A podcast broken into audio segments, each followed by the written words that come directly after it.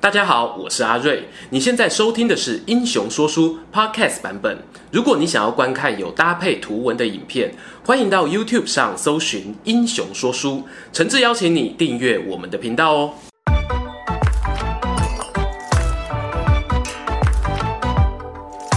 Hello，英雄说书的观众朋友，你们好，我是说书人阿瑞，替大家带来精彩的英雄故事。今天要说的这一号人物呢，他不只是促成蜀汉成立的明军师，为了目的不择手段的鬼才，他更是啊帮助刘备在汉中击败曹军，打出生涯代表作的幕后英雄。这个人是谁呢？他就是蜀汉的义侯法正法孝直。很多人常问法正是不是刘备最信任的军师？主因啊是刘备他在称帝之后呢，不听劝谏，远征东吴。后来败在陆逊的手下，忧劳成疾，病死在白帝城。当时呢，诸葛亮啊，他就感叹说：“要是法正还活着啊，应该可以阻止主公冲动东征，就算真的出兵了，也不会输得这么惨。”这个说法到底有没有道理？这支影片呢，我们就一起来看看法正到底做过哪些事，一起思考一下他在刘备心中的地位吧。一开始呢，先来谈谈法正他是怎么和刘备相遇的。法正字孝直，出身右扶风，他在益州牧刘璋手下效力。但是呢，他不是益州本地人，他是属于移民过来的东周派。有一个好玩的巧合，法正呢，他原本就是书香世家，他的阿公叫做法真，有一个外号啊，叫玄德先生。哎呀，这么巧，刚好跟我们刘备的字号撞名。其实这也不是什么神奇的事哦，因为“玄德”这两个字呢，语出《书经》，很多文章里面也有出现过，指的是深藏不露、高超的德性。刘备呢，他会选用“玄德”来当做自己的字号，其实也暗示着他们家是有文化底蕴的。那么法正跟刘备到底是怎么相遇的呢？这就得从啊法正他原本的老东家刘璋开始说起。刘璋呢是一个和平主义者哦，不喜欢打仗。严格说起来呢，还有一点害怕打仗。但是啊，在乱世当中，没打仗就没出路啊。他益州牧手下人才济济，有很多人都摩拳擦掌，等着要建功立业呢。法正呢，他有一个好朋友叫做张松，人长得矮小猥琐，但是机智过人，能言善道，不输《权力游戏》里面的小恶魔啊。张松呢，他看到老板刘璋这么懦弱，心里十分不满。时间正好来到赤壁大战前，曹操取得了荆州。这个时候啊，刘璋就有一点紧张了。该不会曹老板打完刘备就转过头来打我吧？于是呢，他派遣张松当使者去跟曹操示好。可惜那时候曹操气势正旺。对于这个益州来的小矮子啊，随便打发一下，双方什么交易都没谈成。张松心里苦，张松不甘心，于是他回到公司后就禀报刘璋，说曹操这个人啊，财大气粗，不可靠，不如我们和远房亲戚刘备做好朋友吧。同时呢，他还推荐了法正当使者，进行亲善外交的任务。于是呢，法正出访见到了刘备。那真是一见你就有好心情，平平都姓刘，可是呢，刘备的眼中啊，却散发着刘璋所没有的自信火光，仿佛可以燃烧整个天下。法正呢，他结束行程回到办公室，张松啊就偷偷问他：“哎，怎样怎样？你觉得刘备这人如何啊？”法正回答：“就是他了，他就是我的真命天子。”于是啊，两个人私下讨论，看有什么机会可以跳槽改投刘备帐下。机会是留给准备好的人。西元二一一年，曹操准备攻打汉中张鲁，刘璋知道了，心中更是害怕，连忙找来张松，问他怎么办。张松呢，心中亮起一盏灯。大人，我观察天下大势，归纳出一个结论啊，正所谓市场靠益州。国防靠刘备，刘备曾经和孙权联手打败曹军，找他来协防啊，是最适合不过了。于是啊，刘璋呢就再次派遣法正当使者，带着士兵四千、金银珠宝前往荆州，邀请刘备帮忙防守益州。大家都是聪明人啊，第二次见面呢，就真的没再客气，打开天窗说亮话。法正呢直接挑明了说：“刘备大人，我们觉得你比刘璋更适合当益州的主人啊！现在又有我的朋友张松当内应，成就大业就在此一举了。”刘备呢当下听了，心花怒放，在庞统的鼓励之下呢，留下了诸葛亮、关羽等人防守荆州。法正啊，索性也不回办公室了，就陪着刘备等人呢，带着数万兵马前进益州，先驻扎在成都北边的涪城。美其名呢是负责防卫张鲁，实际上则开始收拢人心，树立威望。计划赶不上变化，张松看到刘备迟迟没有下手夺取刘璋的领地，心里有些着急啊。写了封信呢，想要催促，没有想到因此走漏风声，惨遭逮捕斩首。这个时候啊，刘璋再笨也知道完蛋了，自己引狼入室，误交匪类，两军开战怎么打得过刘备呢？好险，他的身边啊，除了背骨仔张松之外呢，还有另外一个谋士叫做郑度，他开口劝刘璋说：“刘备这次来益州是孤军深入，粮食只能就地补给。”我们只要命令巴西、梓潼的老百姓往西边搬家，然后烧毁当地的粮仓，挖壕沟、筑堡垒死守，不要出去跟对方打野战。只要一百天，他们就会主动撤兵，到时候再趁机追击，一定可以抓住刘备。刘备的情报网非常完善，刘璋的军事会议记录呢，很快传到他的手里。他看完之后啊，眉头深锁。因为对手这招坚壁清野的策略呢，不下当年董卓火烧洛阳啊。此时张松已死，对益州最熟悉的呢，莫过于是法正。问他该怎么解，法孝直啊，淡淡的说：“不用解，因为刘璋根本不会采纳这条计策。”果不其然，和平主义者刘璋呢，听到郑度的建议，气得大骂。我只听过国家为了保护人民去抵挡敌人，没听过要人民搬家去躲敌人呐、啊。虽然刘璋最后没有放火烧城，但是益州毕竟易守难攻，还是有许多主战派的大将呢顽强抵抗。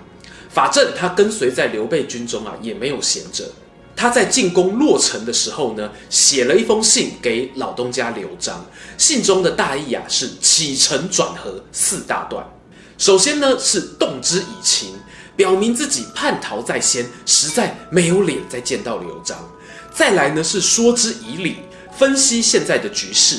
左将军刘备呢，可以说是汉室宗亲里面最大伟的，让他上位啊，是黎民苍生之福。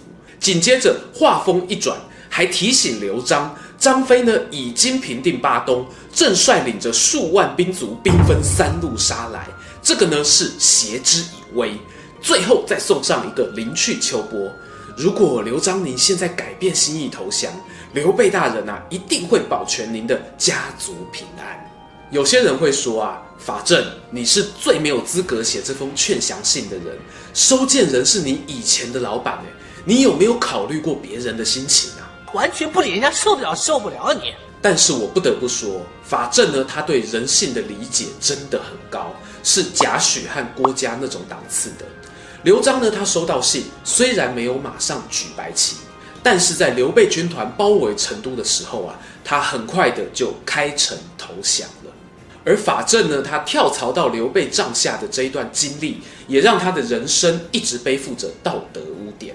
聊一个小道消息呀、曹操他不知道是不是听说了这些故事哦，据说呢，他曾经感叹。我收集了全天下的奸雄公仔，怎么就独独缺了法正呢？其实呢，法正啊和曹操也算是有对垒过的，而且还一战带着刘备一飞冲天。那个事情呢是发生在刘备入蜀的三年后，法正呢他主动提出想要攻打汉中的想法。要知道哦，刘备的一生当中啊，和曹操打架那是输多赢少。赤壁之战呢，严格说起来啊，靠的还是周瑜，他才有机会剪剪尾刀，吸吸经验值。法正他凭什么可以说服刘备呢？他说啊，曹操平定汉中张鲁，却没有继续往下打巴蜀，只留下夏侯渊和张合来镇守，那肯定是国内有其他的忧患啊。我军阵容坚强，只要全力进攻呢，就能一举攻克汉中。打下来之后。最佳状况可以趁机灭曹，再不然呢，也可以往陇右发展。最差的状况呢，也是得到一个防御力九九九的要塞据点，千万不能错过这个天赐良机呀！法正讲完啊，刘备仿佛得到信心加持，我可以的。于是他就率领众将兵发汉中。当然啊，这个法正呢是一定要带的。这次的作战呢，一开始并不顺利，虽然曹操没有亲自坐镇。但是呢，西晋守护夏侯渊、张合、郭淮等人呢，都不是吃素的。刘备进攻受挫就算了，他还折损了手下吴兰、雷同两位将领。也许啊，是更小登朽气，我打不过曹操，难道连你夏侯渊都打不过吗？某一次会战中哦，刘备呢，他不顾战场上箭如雨下，他仍然固执的要带兵冲锋。好了啦，雨很大，我们走了啦。玄德，不要再打了啦！众人啊，屡劝不听的当下，法正突然默默一个人，像是着魔一样的走向前线。刘备看了大惊啊，连忙喊：“孝直，你干嘛？”“我要当主公的雨伞，帮主公挡箭。”刘备心中啊，好像灵光一闪，神智恢复清醒，一把揽住法正，说：“别做傻事啊，我跟你一起撤退。”其实啊，在法正加入刘备阵营之前呢，他真的是没有留下什么随军作战的记录。刘备怎么敢带他上前线呢？有人说啊，是因为刘备手下的军师也没几个，你不用他要用谁？但是呢，我一直认为哦，刘备是个非常善于察言观色的领导者。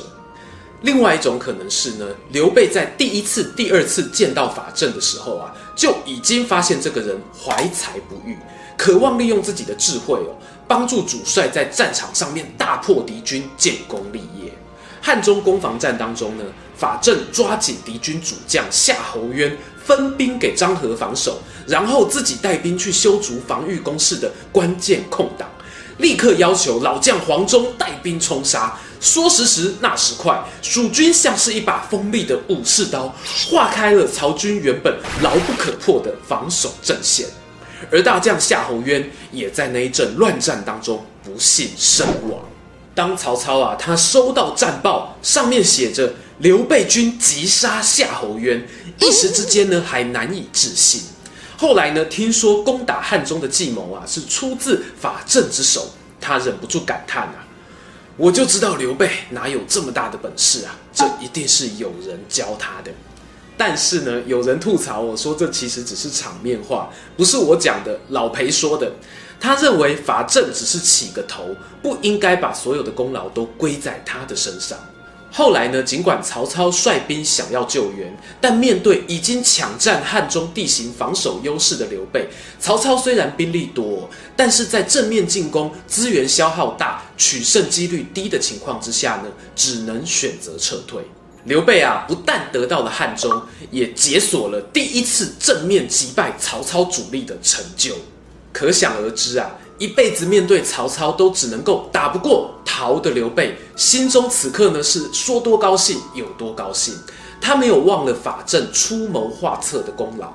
刘备呢，他自立汉中王的时候，就封了法正为尚书令及护军将军。但是非常可惜的是，汉中之战结束的隔一年，法正呢就与世长辞了，享年四十五岁。刘备对此啊非常的心痛，哭红了双眼哦，封法正为义侯，感念他在入西川定汉中的过程中一路相陪。故事说到这里，法正他到底是不是刘备最信任的谋士呢？讲个明显的例子，陈寿他会拿法正跟郭嘉相比。认为两个人非常的相似，同样有一些个性上的小瑕疵，同样的在过世之后，让曹操和刘备两个主公念念不忘。不过呢，曹操的菜未必是刘备的菜。法正啊，想要竞争刘备信任度的最大对手，可能会是诸葛亮。很多人常提到一点哦，刘备在晋位汉中王的时候呢，封了法正作为尚书令。而诸葛亮那个时候呢，只是一个左将军府事。关于尚书令这个位置的职权到底有多大呢？坦白讲，乱世当中无定见。那个时候啊，朝廷在曹魏，刘备呢，他给杂号将军啊，也常常没按照规则跑。这个封官行为呢，我们可以导出刘备很信任法正，但是我认为无法导出刘备不信任诸葛亮的这个结论。更大的可能性是啊，这一次的封赏呢，他必须要平衡原本的益州将领以及荆州士人的势力。否则，我们去看那个官表排名哦，最前面的两位呢是马超和许靖。难道我们会说刘备最信任这两位吗？我认为刘备和法正之间的关系呢，可以这么理解，那很像是在长途火车旅行当中，你在途中某一段时间邂逅了一位异性，他陪伴你一起看过了车窗外的美丽风景，但是呢，却没有陪你搭到终点站下车。在刘备最需要一个根据地的时候，是法正带着益州藏宝图出现在他面前；在庞统战死落城的时候，是法正稳住了刘备慌乱的心；在汉中攻防战，刘备不知道该进还是该退，写信跟诸葛亮讨救兵的时候，法正对他说：“我相信你不会比曹操弱，主公你办得到。”汉中之战过后。法正呢就潇洒地下车了，而诸葛亮则把座位移到了刘备旁边。刘备称帝过后，诸葛亮他担任录尚书事十余年，论功劳、论信任，他都是刘备的最终托付。如果我们因为前半段生涯的眷恋而否定了后半段旅程的陪伴，那对于孔明来说是非常不公平的。做出选择很艰难，我先问问观众。如果你是一个成熟的大人，如果你是君主刘备，有一天史官来问你，主公，你一生中最信任的谋臣是谁？